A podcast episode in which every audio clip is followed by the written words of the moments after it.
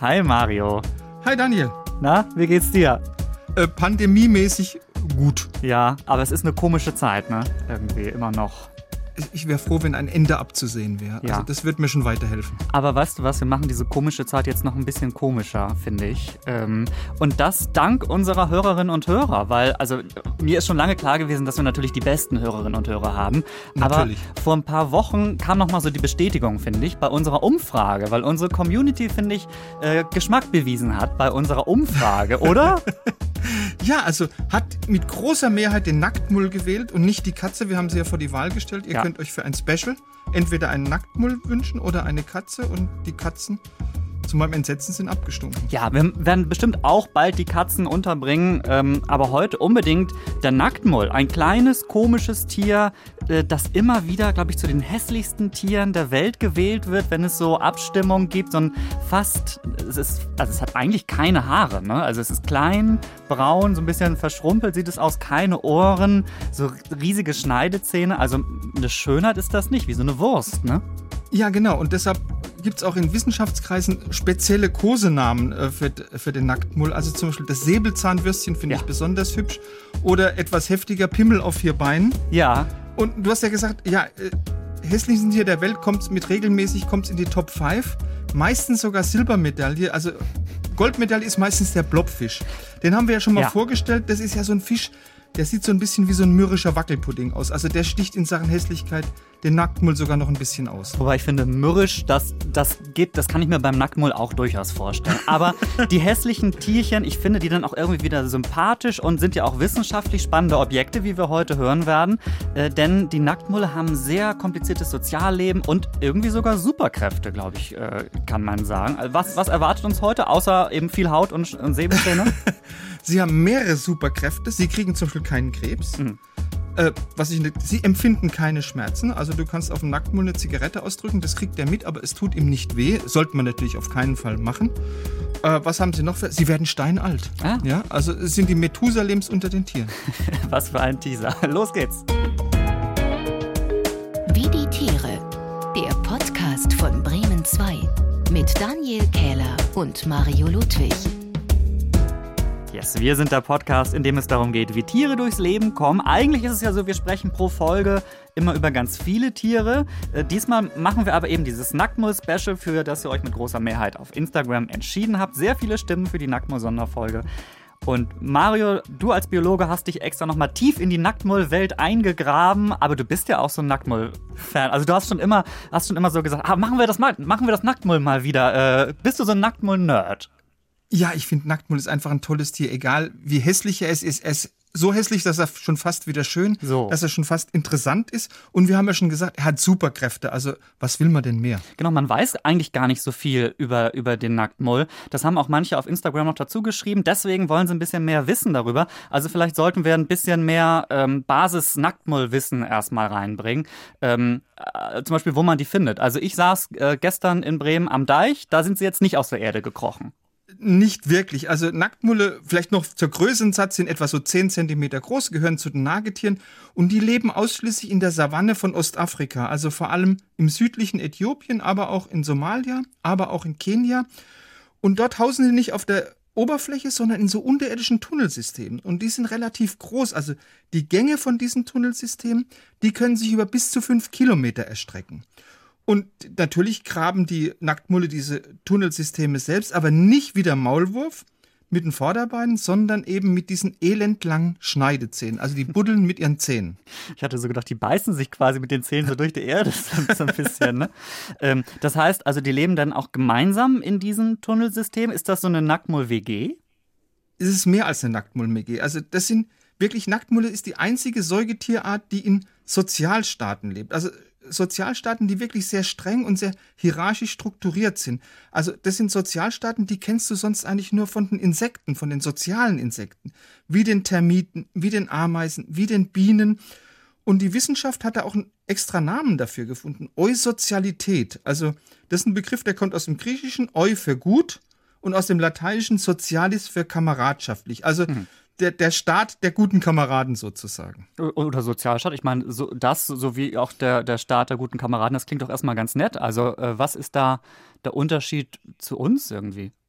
Ja, so ganz nett ist es nicht, weil äh, über den Nacktmullstaat da herrscht eine Nacktmullkönigin und das ist wirklich eine absolute Herrscherin, ja. Äh, der Nacktmullstaat, der umfasst so rund 300 Individuen und diese Königin, die kannst du auch sofort erkennen, die hat nämlich an ihren Geschlechtsorganen so einen signifikanten roten Strich. Und das ist eine Herrscherin, die regiert wirklich mit eiserner Faust. Sie ist das einzige Tier in diesem Sozialstaat, das sich fortpflanzen darf. Und damit es auch schön so bleibt, unterdrückt die jetzt durch die Abgabe von bestimmten Hormonen einfach die Sexualität von ihren Untertanen, also von den anderen Nacktmullen.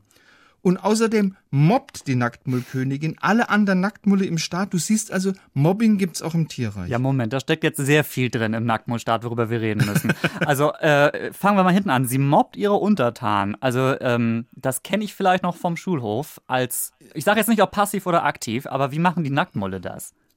Also die, die Königin macht es durch ständige Schikanen von ihren Untertanen. Die schubst die, die faucht die an, die beißt die so heftig, dass diese Untertanen unter einen wirklich ganz gewaltigen Stress gesetzt werden. Und zwar unter so einem Stress, dass die Eierstöcke von den Untertanen nicht mehr zur Reifung gelangen. Also natürlich nur, wenn es jetzt sich um weibliche Tiere handelt. Mhm. Und das bedeutet wiederum, dass die restlichen Mitglieder vom Nacktmullstaat dass die aus sexuell nicht aktiven Arbeitern bestehen. Also die müssen Nahrung sammeln, die mhm. müssen sich um Nachwuchs sorgen oder die müssen eben diese langen, elendlangen Gänge buddeln. Das heißt, die dürfen selbst keinen Nachwuchs bekommen, die Weibchen, äh, sondern nur arbeiten. Aber du hast auch gesagt, die sollen sich auch bitte ein bisschen um die, die Kinder, den Nachwuchs kümmern.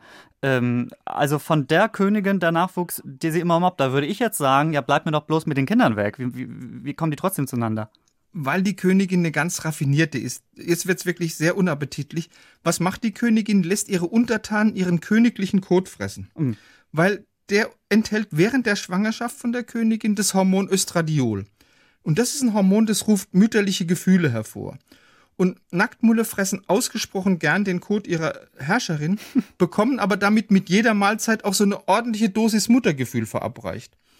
Und das hat jetzt wieder zur Folge, dass diese na sagen wir mal, hormonell aufgepeppten Untertanen mit viel mütterlicher Zuneigung eben den Nachwuchs von der Herrscherin versorgen und beschützen.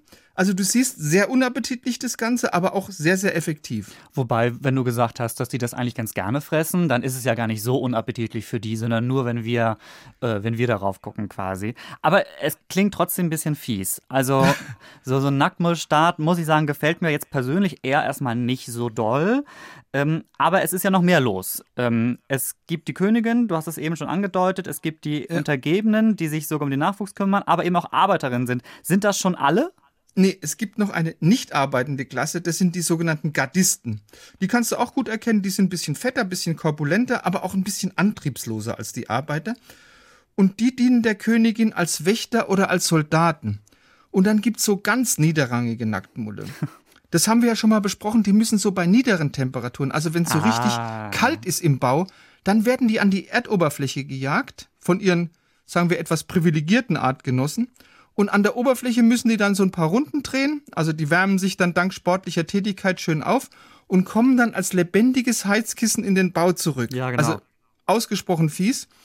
Und dann gibt's noch drei oder manchmal auch vier männliche Nacktmulle, die sind wirklich von jeder anstrengenden Tätigkeit befreit. Und was sollen die machen? Die stehen rum und sehen gut aus? Also die haben tatsächlich, ja, fast so. Also die haben im unterirdischen Nacktmullstaat wirklich nur eine einzige Aufgabe. Die dienen der Königin als Lover und müssen für den Nacktmull Nachwuchs sorgen. Das heißt, die Nacktmullkönigin hält sich einen Harem, zwar überschaubar, aber immerhin einen männlichen Harem. Und wenn du jetzt die Haremsmänner anguckst, könntest du ja sagen, ey, toller Job, nicht arbeiten müssen, aber immer zu essen haben, aber immer auch reichlich Sex. Aber dieses Lotterleben von diesen Haremsmännchen, das fordert auch einen hohen Preis.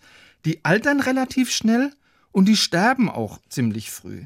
Also offensichtlich gilt auch bei Nacktmullen Augen auf bei der Berufswahl. Ja. Und diese Paarung, die wird immer von der Königin initiiert.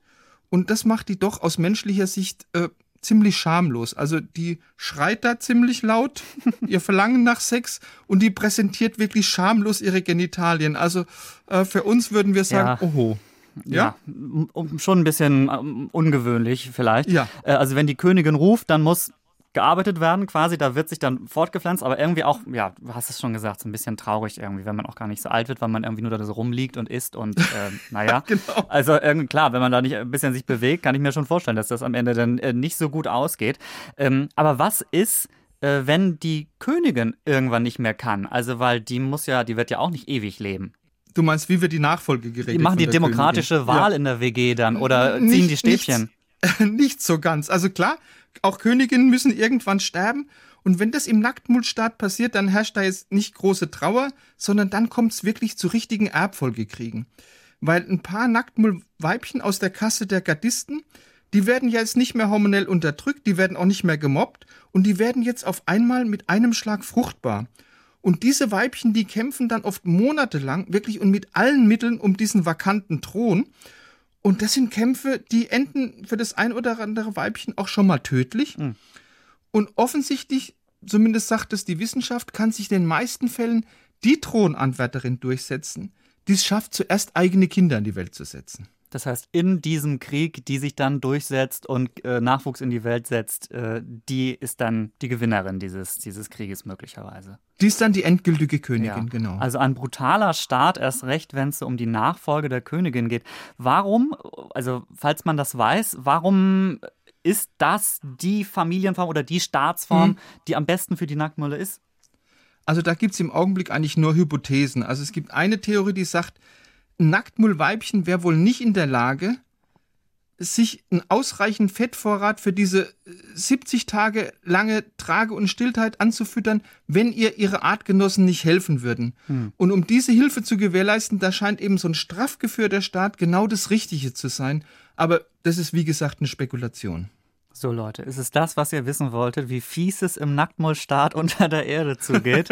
das hätte, glaube ich, keiner gedacht, als wir für dieses lustige, wuselige Tier Stimmen gesammelt haben auf Instagram. Gleich mehr vom nackten Mull, aber als wenn das jetzt noch nicht absurd genug wäre, jetzt wird's noch schöner. Weirde Tiere. So, wir wissen, ihr liebt diese Rubrik, deshalb auch in dieser Spezialfolge die weirden Tiere, Tiere, von denen ihr vielleicht noch nicht gehört habt, aber unbedingt hören solltet, denn sie sind auch sehr absurd. Ähm, Mario, bewegst du dich heute in der Absurdität auf dem Nacktmull-Level oder ist es noch weirder? Na, abs absolut. Auf dem Nacktmull-Level. Ich habe noch ein Tier rausgesucht, das mindestens genauso hässlich ist wie der Nacktmull. Ja, okay, leg los.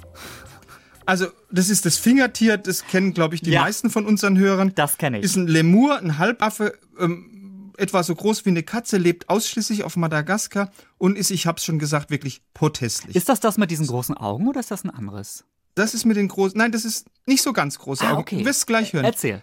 Hat so große gelb-grüne Augen, aber nicht super groß, hat so ein struppiges, räudiges Fell, hat ganz vorstehende Schneidezähne, hm. hat furchtbare Segelohren und es heißt ja, Fingertier hat so ganz lange, dünne, so stöckchenartige Finger.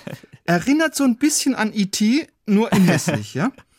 Und im Internet wird es auch schon mal gern als äh, hässlichstes Tier der Welt gewählt, ah. landet also meistens auch in den Top 5, ja? Ich habe es gerade jetzt parallel, während du sprichst, mal auf dem Handy gerade gegoogelt. Ich, ich, jetzt kenne ich es auch tatsächlich. Ja, es ist, ich kann es mir vorstellen, es ist keine Schönheit, nein. Also es ist protestlich, aber für uns Zoologen ist es wirklich eins der interessantesten Tiere überhaupt. Und das hängt mit seiner Nahrungsaufnahme zusammen. Weil bei dieser Nahrungsaufnahme, da kommen diese unendlich langen Finger zum Einsatz, denen das Fingertier ja seinen Namen verdient. Das greift irgendwo genauer, rein. Genauer gesagt, ja, dieser lange Mittelfinger von den Fingertieren. Weil mit dem klopft es zunächst mal ganz sorgfältig und sehr systematisch die Borke, die Rinde von Bäumen ab.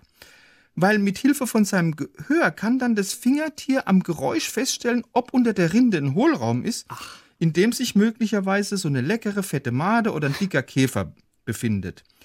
Und sobald das Fingertier dann so einen Hohlraum entdeckt hat, nagt es ein kleines Loch in die Rinde mit eben diesen komischen Schneidezähnen.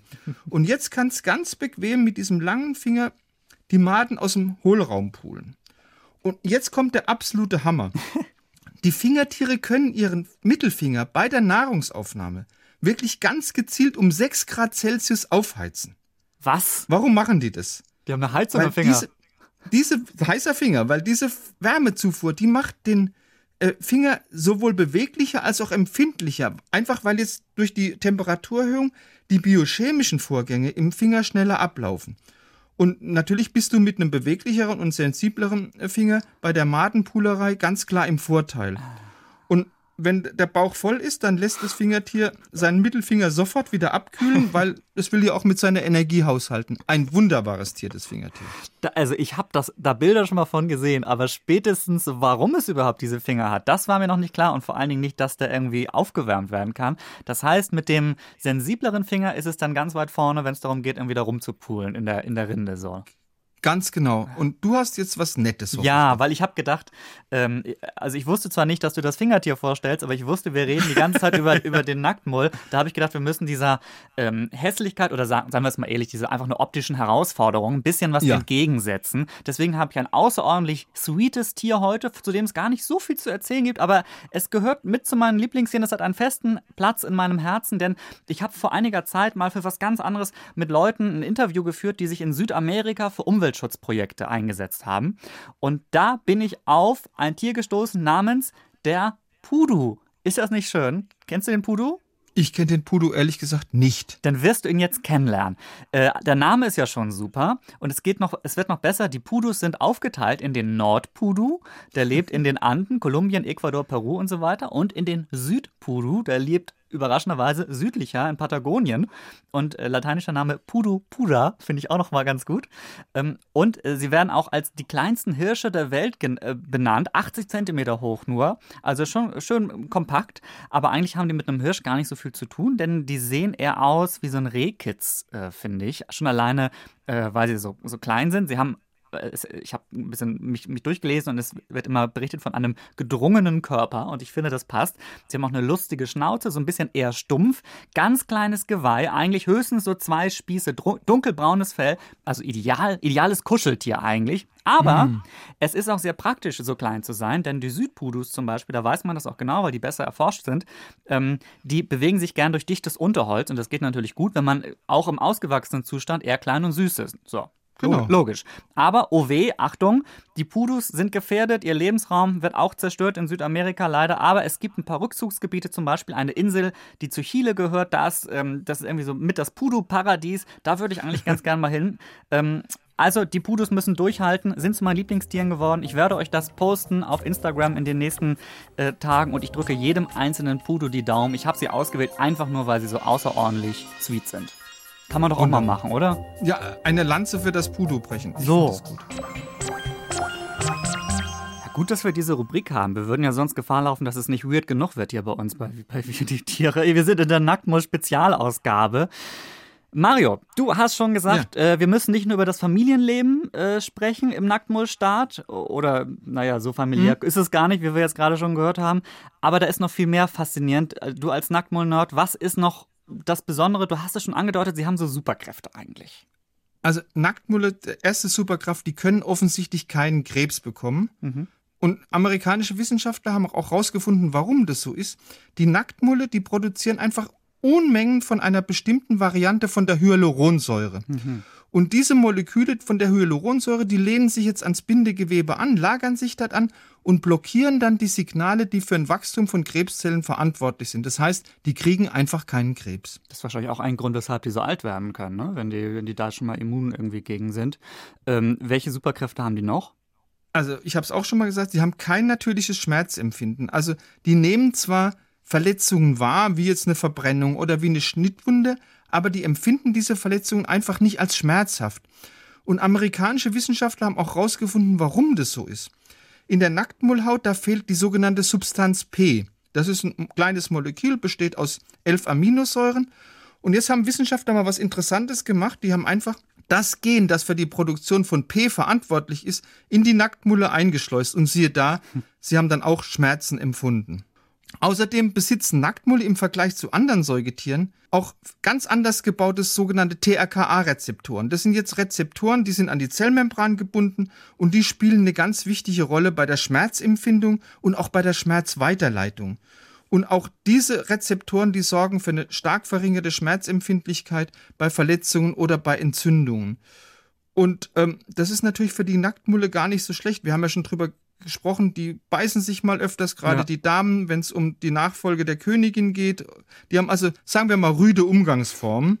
Und ähm, da ist es doch ganz gut, wenn du nicht so schmerzempfindlich bist, ja. Und natürlich ist die Pharmaindustrie daran interessiert, wie kriegen die Nacktmulle das überhaupt hin mit diesem nicht Schmerzempfinden, weil da könnten wir dann vielleicht äh, in Zukunft menschlichen chronischen Schmerzpatienten mhm. auf Nacktmullart helfen sozusagen. Wobei ich hätte jetzt gesagt, wenn die einfach insgesamt netter zueinander wären, dann bräuchten sie auch diese speziellen Rezeptoren, beziehungsweise bräuchten die diese, diese Fähigkeiten. Ich wäre jetzt mein Lösungsansatz gewesen. Aber wenn die Evolution sich das so rumgedacht hat, äh, ja, dann gut. Und wenn die Wissenschaft, du hast gesagt, noch was von lernen kann, äh, umso besser. Ähm, da werden die viel zitierten amerikanischen Wissenschaftler sicherlich dran sein. Und äh, das ist noch nicht alles. Ähm, also du hast es ja, wir haben es ja schon mehrfach gesagt, äh, wenn es ums Altern geht, ne, da sind sie irgendwie auch besonders gut gerüstet. Haben die ihre eigene Faltencreme? Im Prinzip ja. Was? Ähm, weil, weil, die, die Körper, also körpereigene Faltencreme haben die, also okay. ähm, weil die Körperzellen von so einem Nacktmull, die sind sehr gut gegen Schäden gewappnet und sind fast unverwüstlich. Ah. Und die haben nämlich ein Genreparatursystem, das sehr, sehr gut ist und die Proteinstabilität bei Nacktmullen ist auch deutlich besser ausgebildet als bei anderen Nagetieren. Und das ist auch der Grund, warum Nacktmulle ein Lebensalter von bis zu 30 Jahren erreichen. Das ist also für Nagetiere geradezu biblisch. Also das wäre wie wenn wir 900 werden würden, ja. Das heißt, die übertreffen ihre ganze nähere Verwandtschaft wie eine Maus, wie eine Ratte, wie ein Hamster um das Zehnfache. Und als ob das jetzt alles noch nicht genug wäre, Nacktmulle können bis zu 18 Minuten ohne Sauerstoff auskommen. Also viermal länger als ein Mensch. Und was macht es möglich? Die können einfach ihren Herzschlag vorübergehend reduzieren und die können ganz blitzarmig ihren Stoffwechsel äh, verlangsamen. Und dann schaffen sie es einfach 18 Minuten ohne Sauerstoff auszukommen. Da wären wir Menschen schon lange tot. So langsam habe ich das Gefühl, wenn irgendwann alles zugrunde geht und es nichts mehr gibt auf der Welt, die Nacktmulle, die gibt es dann noch auf jeden Fall. Also der Titel Überlebenskünstler, der passt schon irgendwie. Was wir jetzt nicht geklärt haben, Mario, was machen, äh, falls du das weißt, was, was machen die für, machen die Geräusche? Sprechen die miteinander? Also ja, die fauchen so wahrscheinlich, ne? Und es gibt sogar Untersuchungen, die sagen, unterschiedliche Nacktmulle haben auch unterschiedliche Dialekte. Ach. Das, ja. das heißt, die könnten sich untereinander vielleicht, der eine spricht bayerisch und der andere, nein, gut. Das, so, weit, so, so weit ist man noch nicht so, ganz. So weit ist man noch nicht. äh, was ich eigentlich sagen wollte, das ist jetzt nämlich der Moment, äh, wo wir das mit dem Geräusch geklärt haben, wo wir nochmal gucken, welche Tiere uns denn noch mit ihren Geräuschen äh, überraschen könnten. Und ich hoffe, wir haben das Spiel, was jetzt kommt, noch nicht vorweggenommen. Welches Tier klingt hier?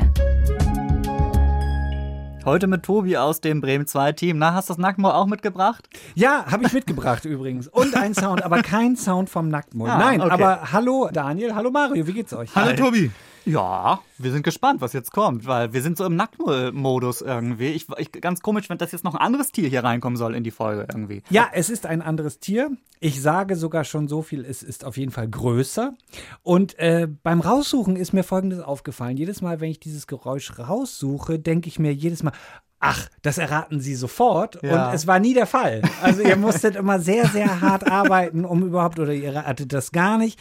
Und ich glaube, das ist jetzt, obwohl ich wieder im ersten Impuls dachte, das habt ihr sofort. Ähm, vielleicht ist es doch wieder schwierig. Ich weiß es nicht. Auf jeden Fall kann man bei diesem Tier auch sehr viele Tipps geben. Okay. Ähm, wir fangen einfach mal ja. an. Ja. ja. Okay, hört mal. Leg los.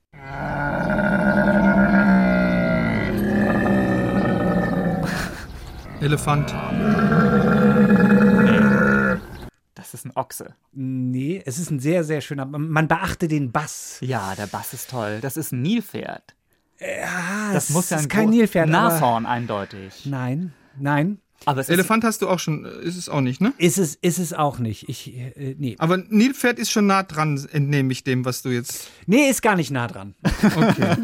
aber, aber, aber es ist ein Säugetier, darüber sind wir uns einig. Es ist ein Säugetier. Es ist ein Vogel. Auf jeden Fall. Ähm, es ist ein Säugetier, ja klar. Also es, ist, muss, es muss ein gewisses Ausmaß haben, weil es wäre sehr lustig, wenn das jetzt irgendwie so ein Hase wäre. Ja. Ähm, ähm, Kommt es in Europa vor?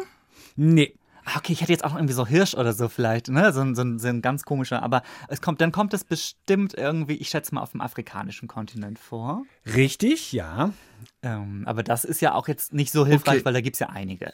Da Büffel? gibt es. Es gibt Stimmt, es äh, im Norden, in Nordafrika. In Nordafrika? Ja, Kamel. Da, Kamel. Es ist richtig. Dromedar. Nein. Es, ja, Mario hat recht. Es ist ein Aber Kamel. das ergibt Sinn. Das kann ich mir jetzt sehr gut vorstellen, Mario, wo du es sagst. Das ja, ich habe auch gedacht, so dieses, dieses uh, ja, ja.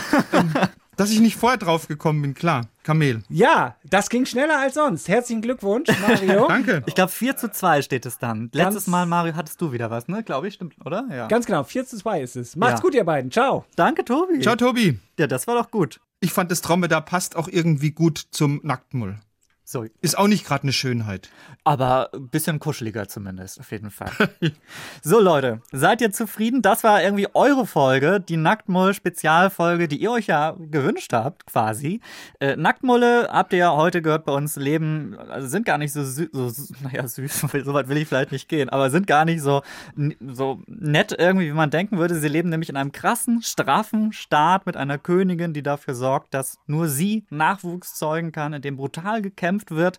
Aber sie sind doch Überlebenskünstler, die richtig alt werden können ähm, und auch gegen Krebs geschützt sind. Und ja, nur schön sind sie nicht. Aber wer muss das schon sein unter der Erde? Danke an alle, die an unserer Umfrage äh, teilgenommen haben. Auch wenn ihr nicht fürs Nacktmull abgestimmt habt und viel mehr noch von anderen Tieren hören wollt, das habt ihr ja teilweise dazu geschrieben. Äh, diese Vorschläge sind gesammelt. Also keine Sorge, immer her mit euren Wünschen und Tierideen und Anmerkungen. Das kommt bei uns alles auf einen Vorschlagszettel. Und es ist übrigens auch toll, woher die Vorschläge so kommen. Ähm, Mario, ich glaube, du hast das gar nicht gesehen, beziehungsweise ich habe dir das gar nicht, ich habe hab ich hab die Überraschung vorweggenommen. Wir haben, glaube ich, nämlich letzte Woche Post bekommen von unserer vielleicht am weitesten entfernten Hörerin. Was meinst du, woher kommt die? Ich habe keine Ahnung, Daniel. Ich habe keine Naja, Ahnung. gut, es, es ist auch, also Miriam hat uns geschrieben aus Indiana in den USA. Sie Wow. ist Deutschlehrerin an einer Highschool dort und sie hat geschrieben, sie hört unseren Podcast. Sie schreibt, sie hat jede Folge schon gehört.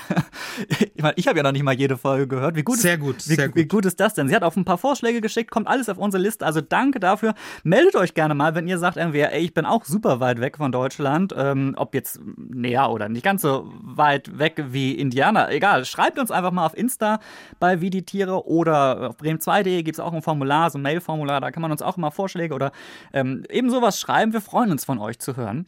Und wir müssen auch noch eine Sache loswerden. Äh, ihr könnt nämlich nochmal abstimmen und diesmal beim Publikumspreis des Deutschen Podcastpreises. Und wenn ihr uns mögt, dann am schnellsten geht es einfach, ihr googelt Deutscher Podcastpreis und wie die Tiere, dann könnt ihr da für uns abstimmen. Und den Link packe ich euch auch äh, noch auf Instagram, also schaut da einfach, da äh, werdet ihr das dann auch finden. In 14 Tagen sind wir dann wieder da mit einer frischen Folge in der ARD Audiothek oder wo ihr uns sonst im Internet hört. Macht's gut und falls ihr uns abends zum Einschlafen hört, auf dass der Nacktmull euch jetzt im Traum begegnen möge. Tschüss! Ciao. Wie die Tiere. Der Podcast von Bremen 2. Alle Folgen in der ARD Audiothek.